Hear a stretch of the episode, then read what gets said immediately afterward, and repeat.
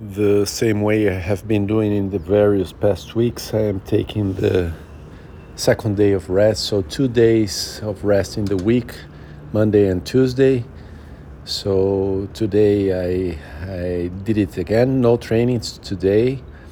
And I think this is a good idea also uh, during these times that I am not running. So for this this couple of weeks without running, I think I will keep the second day of rest on Tuesday.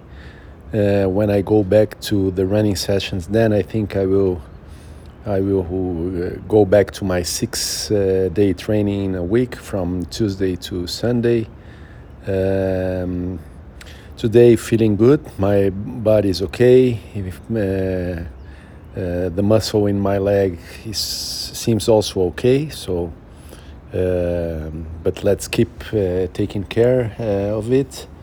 Um, in terms of recovery, I think I'm recovering better, but after the weekend, that there is always uh, a bigger push. I think it's good to have this recovery here. Also, Sunday, the two hours of uh, tennis game.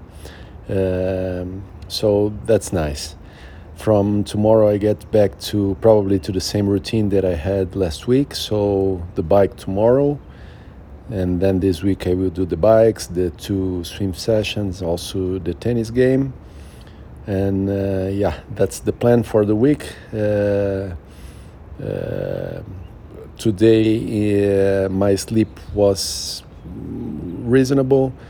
I think maybe I'm sleeping better, but still uh, it was not ideal because uh, I, have been waking up at least a couple of times during the night.